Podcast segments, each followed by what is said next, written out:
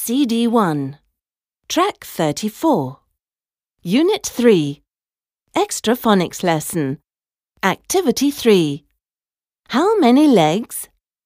Listen and circle the number. A table. One leg. A girl. Two legs. A dog. Four legs. A chair. Three legs.